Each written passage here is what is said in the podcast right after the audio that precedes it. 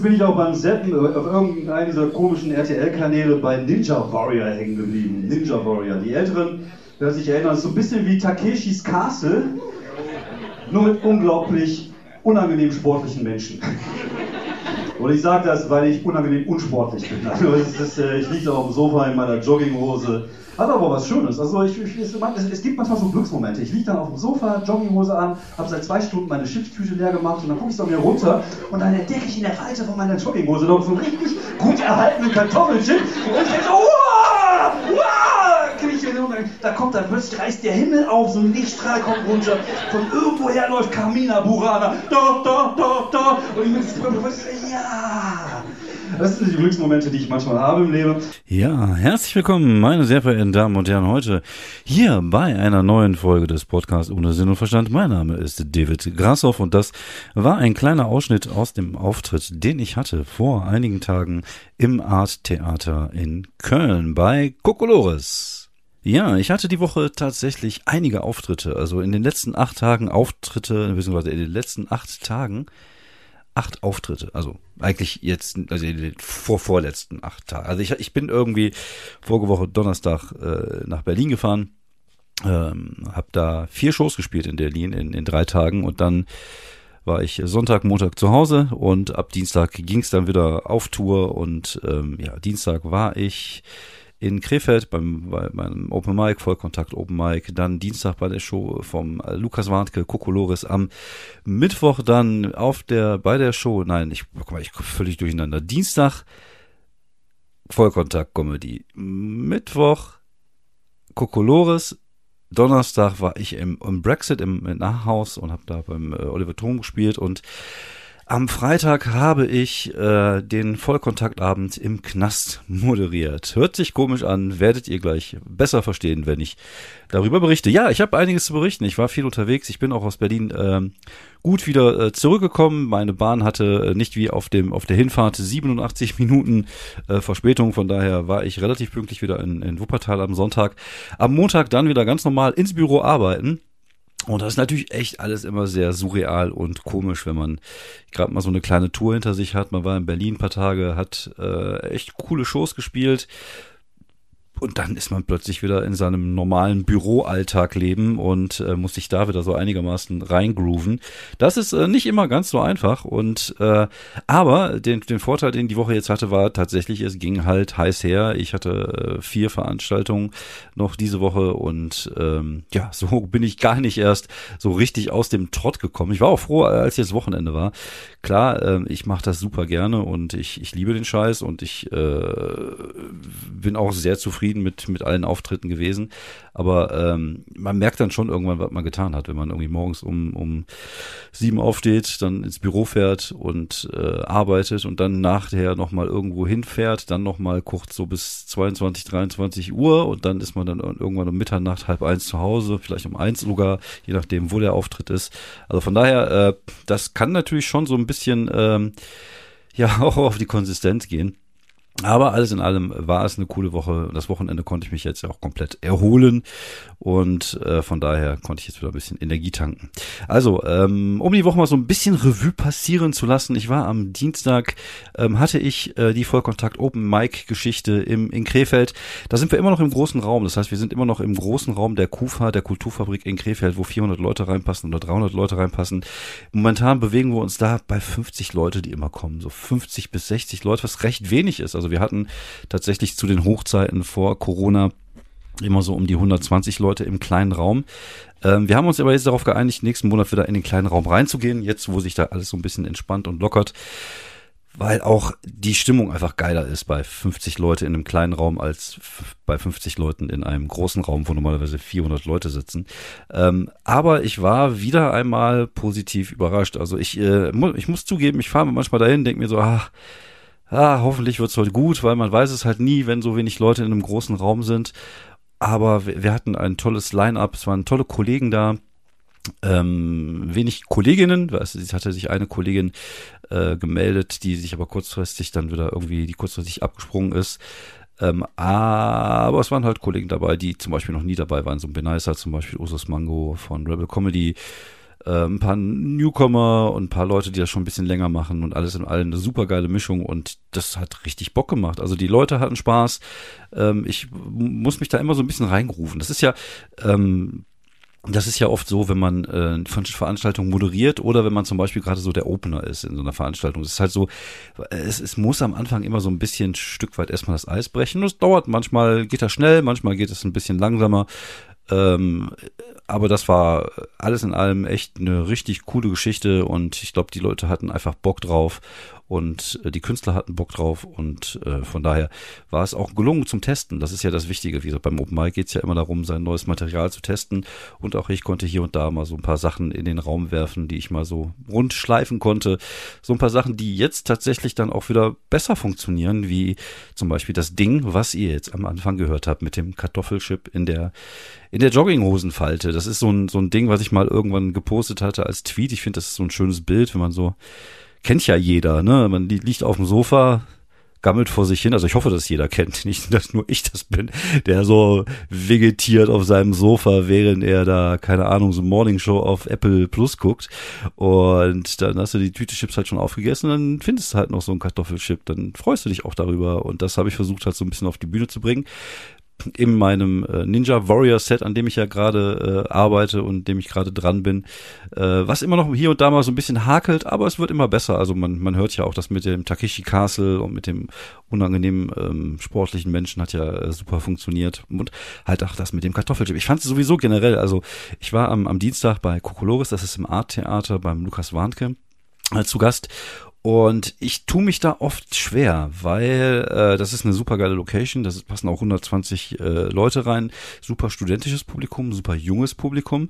Und das ist eigentlich nicht so meine meine Crowd, wenn ich das mal so sagen darf, weil ich halt ja viel über das Älterwerden spreche und über Beerdigung oder was auch immer. Und ähm, es ist eigentlich ein Open Mic. Viele Kollegen haben immer Respekt vor dieser Größenordnung, weil sie denken, oh, 120 Leute, ich will da ballern, ich will zeigen, was ich drauf habe. Ich habe mich davon ein bisschen frei gemacht, also ich versuche tatsächlich da immer mal zu testen und zu probieren. Da sind zum Beispiel, habe ich damals das erste Mal mein Porno-Bit da mal ausprobiert und ähm, ja, für mich ist das halt einfach so, ich will da testen. Und das ist ja eigentlich ganz cool, weil es ja eigentlich ein schweres Publikum für mich ist, weil es nicht mein Publikum ist. Das heißt, wenn es da funktioniert, dann wird ja schon irgendwas dran sein. Und ja, da habe ich mir auch jetzt vorgenommen, äh, mal, mal das Beerdigungsbit zu testen. Hatte da auch ähm, ein ganz neues äh, Zeug jetzt zum Thema Religion, wo ich äh, gerade dran, äh, dran rumwerkel. Dazu aber jetzt äh, später. Aber ich habe halt tatsächlich noch ein paar Sachen angespielt, wie die Geschichte, wie das, ähm, wie das Ding mit dem äh, wunderschönen Satz, äh, dafür ist Kurt Cobain nicht gestorben. Ich weiß nicht, ob ich davon schon mal hier erzählt habe, dass ich unbedingt möchte, dass dieses Ding irgendwie funktioniert. Und tatsächlich habe ich jetzt so lange dran rumgeschraubt, dass es jetzt in Haus mal funktioniert hat. Dafür, äh, dazu kann man, glaube ich, bei Instagram und bei Facebook das Video dazu sehen. Das ist ein ganz kurzes Bit, wo ich ein Kind anschreie auf der Kirmes. Ich würde es jetzt auch einen Ticken anders machen. Ich würde das Kind auch älter machen als elf. Äh, elf ist vielleicht ein bisschen zu jung. Es kann auch ruhig 13, 14 oder sogar 16 oder 17 sein. Dann ist das vielleicht nicht ganz so schlimm. Aber auf der anderen Seite ist natürlich die Fallhöhe natürlich auch größer, wenn man sagt, dass man ein elfjähriges Kind auf der, auf der Kirmes anschreit. Also auf jeden Fall hat es gut funktioniert und ich habe mich sehr gefreut, habe sofort danach auch nochmal einen Tag da da, dran geknallt. Ähm, weil einfach die Atmosphäre da auch überragend war. Aber wie gesagt, ich will jetzt nicht vorgreifen. Wir sind noch in Köln und äh, Junge, was hat das gut funktioniert? Also ich ähm, bin safe geöffnet mit dem Portemonnaie-Joke und dem Kondom-Joke, was ja immer so ein bisschen mein, mein Opener im Moment ist. Super funktioniert. Dann äh, diese Geschichte mit TV. Ich wollte da, wie gesagt, ich wollte gut reinkommen, habe dann ähm, diese TV-Geschichte gemacht, aber in der gekürzten Fassung, also auch die Monsterjäger zum Beispiel, das, was ich jetzt bei Sky mal gespielt habe, wobei ich inzwischen da auch einen neuen Gag drin habe, der richtig geil funktioniert, wo ich einfach sage, dass die Monsterjäger halt irgendwie aussehen wie so Hillbillies, wie so Leute aus Trumpland, so Holzfällerhemd, Bart, Cappy, also eigentlich genauso wie ich aussehe. Und das ist total lustig, weil es braucht immer so eine Zeit, bis die Leute merken, dass ich mich gerade eigentlich beschrieben habe. Und das finden die dann halt auch lustig. Und das funktioniert auch richtig, richtig gut. Und das ist auch so ein Ding, was einfach entstanden ist auf der Bühne. Und das äh, bin ich mir sehr dankbar und finde es immer sehr geil, wenn so Gags einfach entstehen. Ja, und dann habe ich dann angefangen über die, die Beerdigung, das Beerdigung-Bit, von dem ich ja schon seit geraumer Zeit erzähle, wo ich, wo ihr mich ja so ein bisschen mit begleitet. Und ich hatte da äh, versucht, das Thema Religion aufzumachen. Das hat nicht so mega geil funktioniert, aber manchmal ist es für mich halt einfach wichtig, diese, das, das an, anzusprechen. Das Problem ist, ich habe jetzt ja alles aufgenommen, wie habt ihr gerade gehört, aber mitten in der Aufnahme von Minute drei bis Minute sieben, glaube ich, habe ich einfach nur Stille. Habe ich, keine Ahnung, bin ich auf den falschen Knopf gekommen. Also auf jeden Fall hat er den kompletten mittleren Teil nicht aufgenommen, wo ich das neue Material gemacht habe. Und äh, was halt super ärgerlich ist, weil ich jetzt nicht mehr so genau weiß, was hat funktioniert, was hat nicht funktioniert. Weil dafür macht man ja diese Kackaufnahmen, damit man sich das hinterher anhören kann, damit man es irgendwie so ein bisschen äh, analysieren kann, wo kann die Richtung hingehen und damit man dran arbeiten kann und schrauben kann. Und ich hatte halt erzählt, Religion ist nicht so mein Ding, ich glaube da eh nicht dran, ich bin jetzt kein religiöser Mensch, ich finde das eh seltsam, dass sie einem verkaufen halt zu wissen, was es nach dem Tod gibt, woher wollen die das denn wissen, als wenn da irgendein ein Typ schon mal tot gewesen wäre, wiedergekommen wäre. Und dann, was hätte er dann gesagt, so, ne, sorry, das mit der Hölle stimmt gar nicht eigentlich, äh, gibt auch kein Paradies, man sitzt einfach in einer Einzimmerwohnung in Duisburg, Marxloh, muss den ganzen Tag Bachelor gucken oder was auch immer, ich glaube, das habe ich irgendwie auch so gesagt. Und eigentlich, ähm, der, der eigentliche Gag, den ich schon hatte dafür, war zum Thema Ablasshandel, was ich super strange finde, also Ablasshandel ist dieses Ding, dass man im Mittelalter äh, Ablassbriefe kaufen konnte bei der katholischen Kirche, um sich seine Zeit im Fegefeuer. Also man hat ja diese Transition, man kam ja entweder komplett in die Hölle, wenn man so ein, so ein richtig fieser Motherfucker war, der viel gesündigt hatte, kam man direkt in die Hölle, sonst kam man erst ins Fegefeuer man konnte dann, man wurde dann mal so ein paar Ewigkeiten verbrannt äh, und dann ging es dann halt ins Paradies, wenn man sich von seinen äh, von seinen ganzen Sünden befreit äh, hatte. Man konnte aber auf der Erde, also bei der katholischen Kirche, die hat das ja gemacht, um ihren schönen Petersdom in, in Italien zu bauen, sogenannte Ablassbriefe kaufen. Das hieß, man hatte so einen Ablassbrief gekauft, so eine Sünde, die man begangen hatte, und da hatte man dann halt plötzlich äh, die, die, die Möglichkeit dadurch, die Zeit im Fegefeuer zu verkürzen. Was natürlich total schräg ist, weil die verkaufen das, das, das, das existiert ja nicht. Aber die verkaufen einfach den Glauben daran. So gut, deswegen heißt es ja auch Glaube und nicht Wissen. Aber das ist, ich finde, das ist eine total schräge Idee und ich will da auf jeden Fall was drüber machen. Ich bin wahrscheinlich nicht der Erste, der was drüber macht, aber ich mache das halt so, wie ich es mache. Also ich mache das mit meinen Vergleichen, mit meinen Ideen. Ich bin ja kein, kein Theologe. Was lustig ist, im Publikum in Köln saß auch tatsächlich eine, ähm, eine junge Dame, die katholische Religion studiert hat. Ich habe mich auch vorab bei ihr entschuldigt für alles, was danach kam. Ähm, aber ich fand halt diese Idee mit diesen Ablassbriefen, dass man sich da freikaufen kann, so ein bisschen wie, keine Ahnung, wenn du privat versichert bist, im Wartezimmer verkürzt du auch die Zeit und das gleiche halt dann fürs Fegefeuer und dann gab es dann so ein Strafenregister was ich wiederum nur so aus dem Fußball kenne, so äh, im Trikot rauchen 10 Euro oder in der, in der Halbzeit rauchen irgendwie 20 Euro, also halt sowas. Und das gab's dann halt auch für, für, für, für, für die Sünden, äh, die man da begangen hat. Und ich hatte dann halt mein Gag, der dann, der dann auch einigermaßen gut funktioniert hat, war, ja, dann hast du auch so ein Strafenregister, keine Ahnung, so ähm, Ladendiebstahl, 100 Euro, Wichsen 20 Euro, die Frau verprügeln 2,30 Euro, weil damals war es ja noch nicht so wirklich mit dem Feminismus und so. Also das habe ich jetzt nicht so gut formuliert. Äh, ich weiß auch noch nicht, wie ich die Formulierung machen soll, aber darauf soll ja hinaus. Also es soll gehen, das ist die typische Regel der drei. Äh, Fakt setzen, Ladendiebstahl 100 Euro, Satz verstärken, Wichsen 20 Euro und dann Satz oder brechen halt mit dem, mit dem Schlagen der eigenen Frau 2,30 Euro, dass der Preis halt so niedrig ist. Was halt damit zusammenhängt, dass es damals halt gar keine Frauenrechte gab. Also ich finde den Gag gut. Ich weiß noch nicht so genau, wie ich ihn formulieren kann. Aber ich glaube, daran schraube ich halt noch. Und das ist halt wird dann halt auch wieder in das in das Ding äh, reinfließen mit der Beerdigung und da, da zum Beispiel, dass ich jetzt auch erzähle, dass ich halt aussehe wie ein äh, wie ein LKW-Fahrer aus der Uckermark, wenn ich einen Anzug trage. Das funktioniert besser als früher mit dem Landwirt aus der Uckermark. Wobei ähm, da muss ich auch noch mal gucken. Also da weiß ich jetzt noch nicht so genau, was ich da wie mache. Aber dieses Bild einfach beschissen auszusehen in einem äh, Anzug würde ich auf jeden Fall mit reinnehmen. Ja, also alles in allem war der Abend im A-Theater auch wieder richtig geil, hat Spaß gemacht und ähm, ja, hat mir erlaubt halt an, an kleinen Sachen zu schrauben, auch wenn ich jetzt nicht mehr kann, weil ich es nicht mehr gehört habe. Aber es hat mir zumindest ein gutes Gefühl gegeben. Und genauso ein gutes Gefühl hatte ich am nächsten Tag dann äh, bei der Show vom Olli Tom im am Brexit in Ahaus, einer meiner absoluten Lieblingslocations, was so kleinere Locations angeht. Klar, es gibt natürlich das Gloria in Köln oder das Savoy in Düsseldorf, was natürlich geil ist mit 300, 400 Leuten. Aber was so kleinere Sachen angeht, ist das an Brexit im Ahaus auf jeden Fall schon echt ziemlich geil. Große Bühne, Publikum sitzt nah dran. Irish Pub Atmosphäre, der Laden war rappelvoll und äh, tolle Kollegen dabei. Lukas Warnke war auch wieder mit dabei, dann äh, Lennart Rosar, Olli Trom natürlich und Laura Brümmer, eine Newcomerin aus Köln, die unglaublich nett ist. Äh, wirklich echt ein super nettes äh, und lustiges Mädchen und äh, ich glaube, die wird auf jeden Fall ihren Weg machen, da bin ich äh, Gast, ganz, ganz fest von überzeugt und äh, ja, es waren total cooler Abend. Es hat super viel Spaß gemacht. Es hat alles hervorragend funktioniert und das ist halt genau mein Ding. Hab da glaube ich zweimal zwölf Minuten gespielt oder so und dann da hat wirklich alles funktioniert, was ich gemacht habe und das war einfach es ist, war so gut, dass ich zwischendurch aus der Nummer rausgegangen bin, mit dem Publikum Sachen gemacht habe, was ja eigentlich nicht so wirklich meine Stärke ist.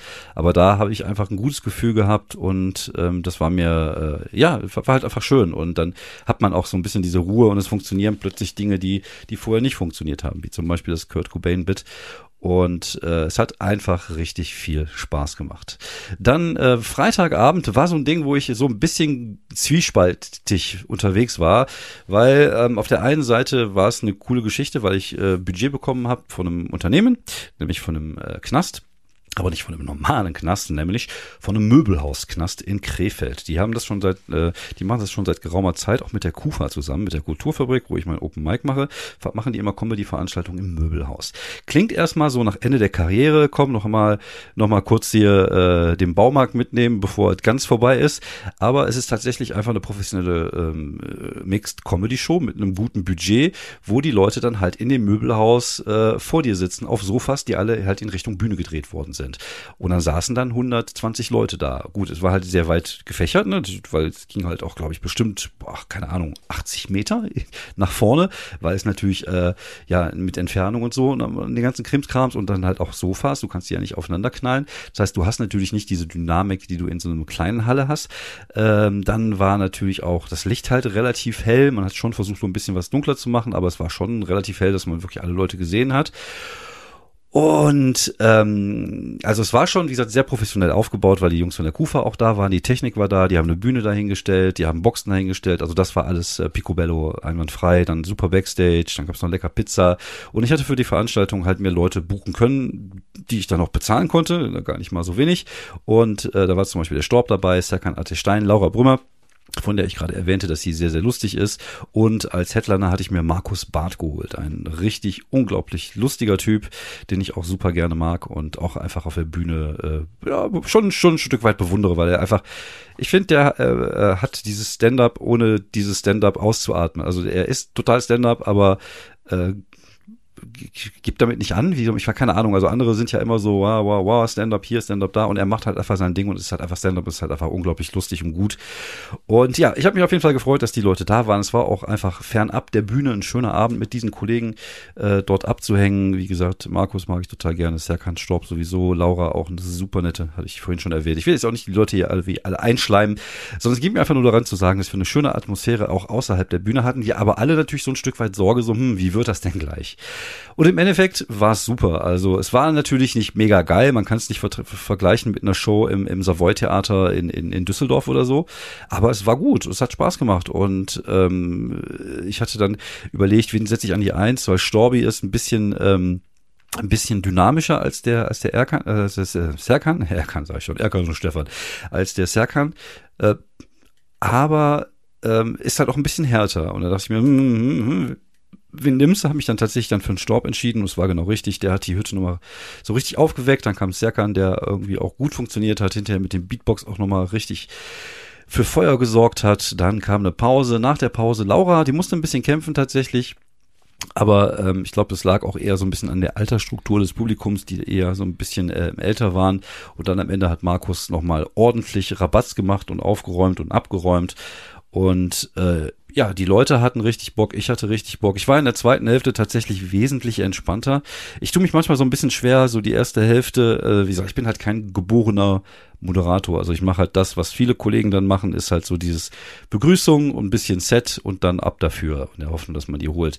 Aber ich habe halt gemerkt, in der zweiten Hälfte habe ich einfach mehr gelabert, einfach mehr mit dem Publikum gemacht und eigentlich kann ich das und ich sollte da einfach auch mehr einfach auf meine Fähigkeiten vertrauen in Zukunft und äh, ja, das, äh, ja, aber wie gesagt, da sind ja auch wieder Sachen, an denen man arbeiten kann. Und da sind ja auch Sachen, äh, die man an so einem Abend lernt. Aber alles in allem war der Abend richtig, richtig geil, hat richtig Spaß gemacht. Und ähm, ja, ich glaube, das Publikum war zufrieden, die Kufa war zufrieden, der Laden war zufrieden, die beiden Damen der Agentur, die uns gebucht hatten, äh, waren zufrieden. Ich glaube, die wussten auch am Anfang gar nicht so genau, als sie mich sahen, ja, mit meinem Holzfällerhemd und ja, außer wie, wie Trucker Karl, oh, oh was, was gibt es denn heute Abend hier? Aber ich glaube, am Ende waren alle zufrieden und dann ist das ja das Wichtigste. Ja, und was ist jetzt so ein bisschen die Moral von der Geschichte, nämlich, dass man einfach mal, ähm, ja, äh, einfach mal Vertrauen haben sollte in, in seine Fähigkeiten, in, in die Fähigkeiten seiner Kollegen, die man gebucht hat für so eine Show, dass man einfach versuchen sollte, so viel Spaß wie möglich zu haben an so einer Show und das einfach dankbar annehmen. Und wie gesagt, dann war es für, für alle Seiten ein schöner Abend und ich glaube, man hat den Leuten auch angemerkt, dass sie nach dieser Zeit des, der, der Corona-Krise endlich mal wieder draußen sein konnten und endlich mal wieder Spaß haben sollten. Auch im, im Laufe aller Auftritte, die ich die letzte Woche hatte, wirklich so ein Gefühl von, wow, äh, die Leute haben wieder richtig Bock und es macht ihnen richtig Spaß und dann macht es natürlich uns dann auch sehr, sehr viel Spaß. Und ähm, ja, die, die, die Tatsache, dass man wirklich jetzt so acht Shows gespielt hat, wo wirklich jede Show irgendwie gut war, wo es irgendwie zwar natürlich immer wieder mal so so ein bisschen äh, ja besser und mal ein bisschen schlechter lief, aber trotzdem waren alle gut und gut bis hervorragend. Und dann äh, ja ist man dann schon so ein Stück weit dankbar und denkt sich so, man macht dann vielleicht doch einiges richtig, was natürlich für so Leute wie mich, die ja ständig irgendwie an an sich und die und ihren Fähigkeiten zweifeln, äh, immer ganz gut tut. Einfach, dass man das Gefühl hat, okay, komm, äh, du, du kriegst das hin, du machst das und äh, arbeite weiter an deinem Zeug. Und äh, ja, das werde ich tun und das werdet ihr natürlich hier weiter hören. Und ihr werdet auch weiter hören, wie sich die, die, dieses äh, Material entwickelt, wie ich mich entwickle als, als Künstler und was ich dabei alles so erlebe. Ja, ähm, ich, ich komme natürlich wieder nicht umher, mich, mich wieder so ein bisschen aufzuregen. Ähm, es gab jetzt wieder irgendwie so ein paar Geschichten im in diesem Internet. Ich, ich, ich, ich, ich bin so der der grumpy old Internet Rantman geworden, glaube ich, dass mich halt immer über dieses Internet aufregeln muss. Diese Leute da im Internet, in diesem Internet, die dann immer ständig schreien und so. Aber es ist halt momentan auch wieder so, wo ich denke, so es wird wieder ganz eklig. Gerade bei Twitter. Ich weiß auch gar nicht mehr, warum ich bei Twitter bin.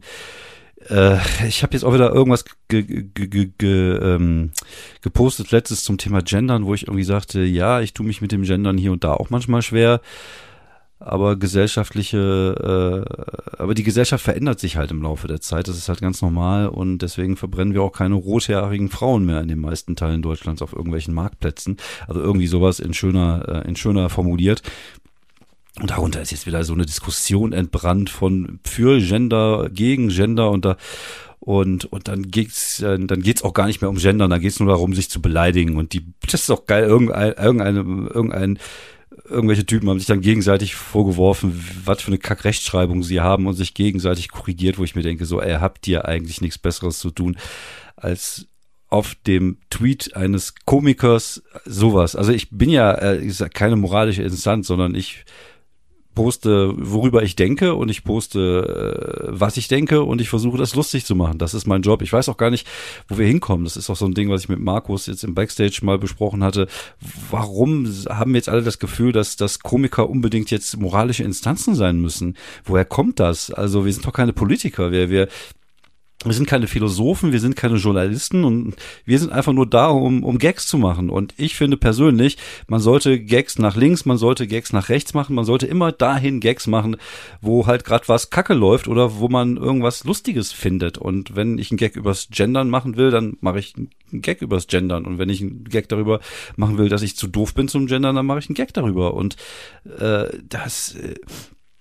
Dass den Leuten dann irgendwie suggeriert werden muss, irgendwie, sie, sie seien ja irgendwelche moralischen, ist nicht so. Ach, das sind einfach nur Gags.